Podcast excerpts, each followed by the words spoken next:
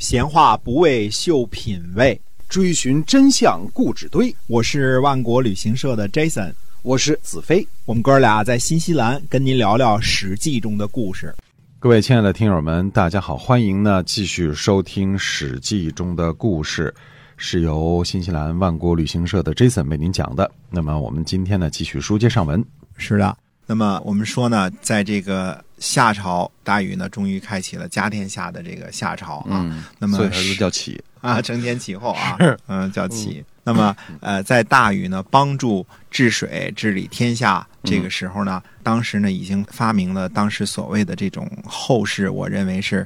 传承的一种中国式的封建制度已经形成了。那么，当然我们学历史书，大家都说这个夏商周啊是中国奴隶制社会啊。呃，我觉得有点瞎掰啊。那你非得套用说中国经历过这个原始社会到奴隶社会再到封建社会这种过渡，它其实西方的理论未必什么事儿都能套在中国人身上。嗯，呃。当然，关于这个奴隶制到底有没有，这那会瞎掰的，就是比如说到周朝的时候，还有什么公田啊？那公田呢，就是呃派一些个盲吏，那么盲和吏呢都是流氓的盲啊，奴隶的隶啊，这些都是属于奴隶去耕种，这是奴隶社会的这个证据啊，不太像那么回事儿啊。这种字里行间挑着骨头说，非得有奴隶制，这个我仔细看很多史记中的资料，其他的说没发现中国有这个。明显的奴隶制的这种痕迹啊，没有任何的一种记载说大规模的奴隶运作啊，奴隶耕种庄园呐，呃，像古罗马时期的这个奴隶呃干活种庄稼做手工啊，这种倾向没有。呃，有没有人权？有没有公民权？呃，是干什么的？是。怎么来的？这个奴隶被征服之后成为战俘，作为奴隶的，呃，没有这个社会基础、历史的基础，也没有这样子。那么，可能有少量的人会有一点带有这这种痕迹，但是我觉得，就是像你说这个，和社会上和这个平民比起来，有那种。有这么大规模、这么多人数的这个奴隶是应该是。你要说奴隶这种现象有没有？其实说白了，直到解放前啊，这万恶的旧社会，这种 奴隶制度一直是有的，有可以买卖人口，对进行。那当然啊，你比如说《红楼梦》里边，那《红楼梦》是中晚清的事儿了，清朝中期的事儿了。那么，呃，里边就有家生子，对吧？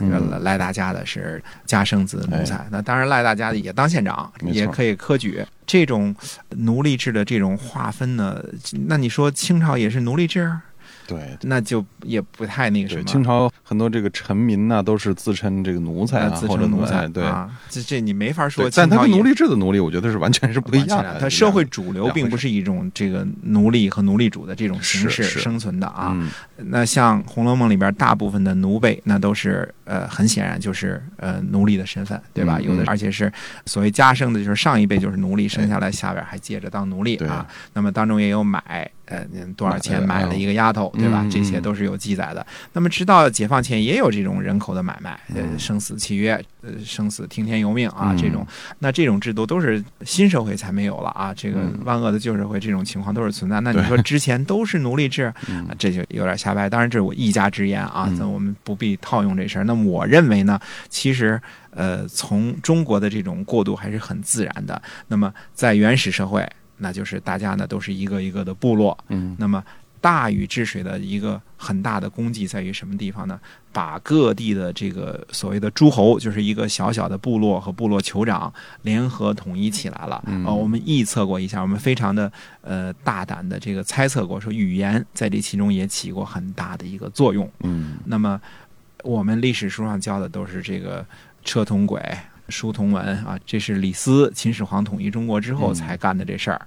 可是，这个书同文是指的什么呢？大家都以李斯写的这个小篆这种写字儿的方式，以这个字为标准字，它实际上是一个文字标准化的一个过程。嗯，那么在秦始皇统一六国之前呢？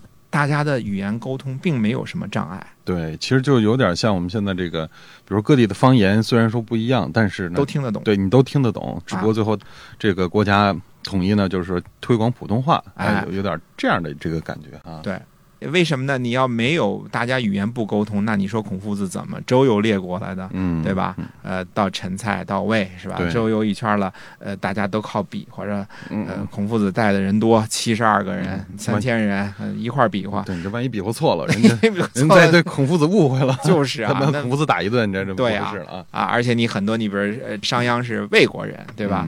魏鞅，那哎魏鞅最后到秦国去做宰相去了，当嗯大良造了。他如果是连语言都都不讲的话，他怎么去给秦国制定法令？对，呃，搞变法活动，这哎都是不可能的。是那苏秦佩戴六国相印，嗯六国相印。呃，你总不能人家话都不说，你就去人那儿当宰相去是吧？这事儿也不靠谱是吧？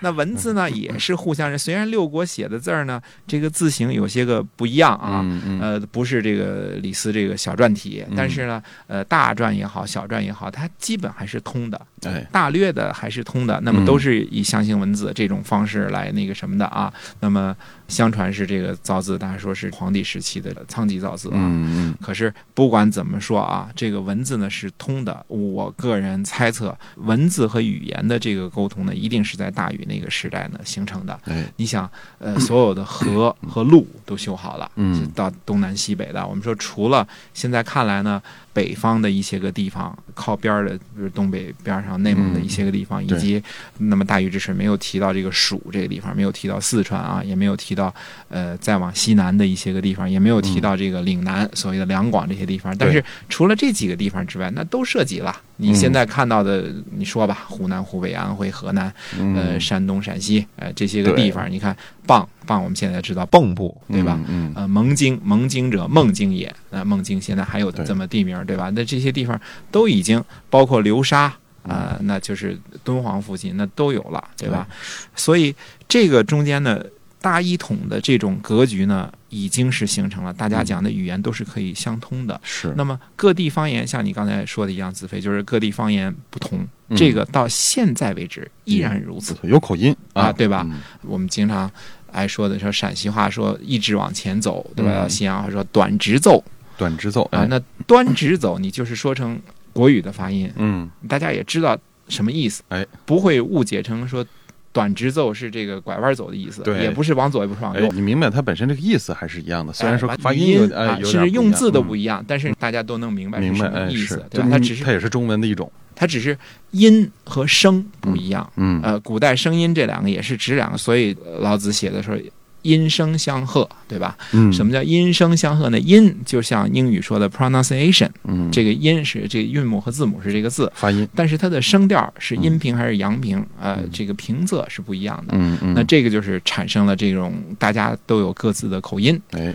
可是呢，并不影响呢人们互相彼此之间的沟通和交流啊。嗯。那么这样一个完全一统形式的大王朝，我们不能说它是一个奴隶制的王朝，它是一个封建采邑式的一个王朝，它是不一样的。反观西欧的历史，我们做个简单的比较就知道啊，你在西欧，即便是在所谓罗马人当时被认为是文明人啊，嗯。征服蛮族的过程当中，你比如比利时人嗯。骁勇善战啊，对。那么古时候就是这样，那也叫 Belgium 对吧？嗯。那还有呃盖尔特人，那么不同的人，像这个条顿人，呃，这些人说的语言都是不一样的。嗯。他自然部落这个语言的形成都是不一样的。那中国人其实，在秦始皇统一文字之前，他实际上说的话也都是一样，互相相通的嗯啊，都是嗯这个文字，包括书写的和口语的都是一样的。哎，很多人从这个国家可能跑到另外一个国家当宰相，哎，啊对，啊，他这个工作生活都没问题，是吧？啊，对啊，对您不讲英文来这儿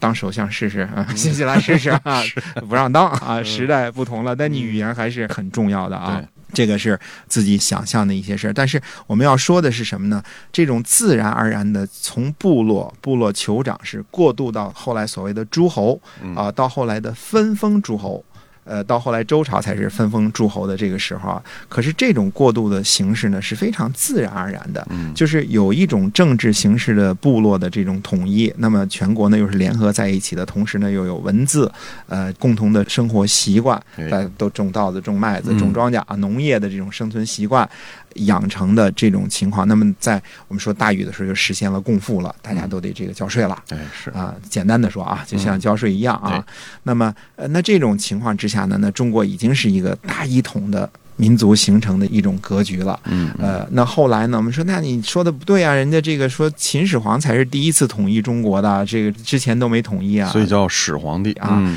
那个统一呢是这么说，是战国之后呢给统一了，所谓嗯天下合久必分，分久必合了。那么在之前呢，我们认为从这个尧舜禹的时代，实际上已经是一个中国，这已经形成了。恩格斯说过，他说一个国家的形成有几个条件啊，比如统一的市场，嗯统一的语言，对统一的宗教。哎他说话的时候是属于资本主义时代的时期了。嗯你要统一的市场，比如说，可能认为是一种统一的生存方式，大家都种地，哎。都是农民啊，嗯那么嗯。这种也是统一的一种生存方式，对讨生计、讨生活的方式是一样的，呃，那么语言是一样的，我们说过了，语言嗯大家都是尽管有不同的口音，大家还都是能听得懂的，嗯。呃，还能互相去别的国家周游和做官的、是是一样。的。那这个互相之间周游做官，在条条大路通罗马之前，在欧洲也是实现不了的。嗯。那是罗马人修路才开始让道路变得顺畅了，可以从这个地方到那个地方能够形成了啊哎。那主要是为了打仗征战的目的为主啊。嗯那么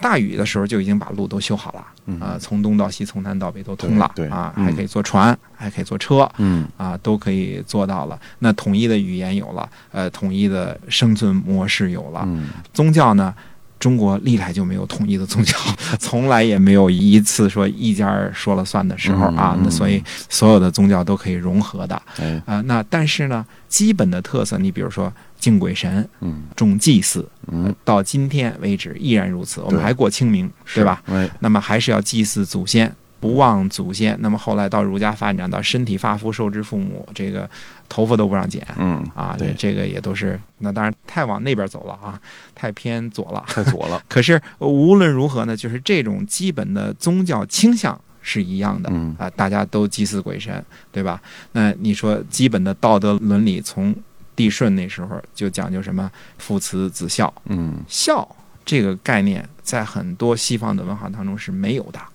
呃，大家只是说你要爱护自己的孩子，这是天性，嗯。但是往上面走，对父母尽孝。这个概念是中国很独特的，哎。呃，在中国你要说这个不孝，那这个问题大了，这个社会舆论和压力啊，人家这个叫百善孝为先嘛。啊，哎，以孝为首，这个就是说这个美好的品德，孝是第一位的哈。那绝对是第一位的嗯。忠臣孝子。你连自个儿的爹都不孝敬，怎么可能作为国家的忠臣呢？这这嗯这是中国历代帝王判断人的这个好坏的一个基础。你首先得是孝子，然后才是忠臣，是吧？？嗯那过去那有忤逆罪，什么叫忤逆罪？嗯，跟你爹对着干，这就叫 忤逆罪，这是这是要打板子的，弄不好要坐牢杀头的啊！哎但是好像其他国家没有这样的，哎，就不听爹的话，就那个什么就不啊。听就不听嘛。你像像新西兰不听就不听嗯，嘛。我儿子叫我 Jason，嗯、嗯，我要这么叫我爸，就就直一大嘴巴，直呼其名。哎，在中国直呼其名，这是哎很不敬的一种晚辈对长辈是不能够直呼其名的，对啊必须有一个尊称。那当然，哎你看你你讲《水浒》，大家都知道，哎，莫非是江湖人称及时雨的宋公明宋哥哥不成、哎是吧？那然后才纳头就拜、哎是吧？？不能说宋江，哎，这不行。这这上来叫宋江，那这呃大大的也是不敬啊，这是不敬的啊哎。所以这种孝的文化，你看父慈子孝，兄友弟恭，嗯那这些大家都是有伦常次序的。哎，这些基本道德的取向，到今天有变化吗？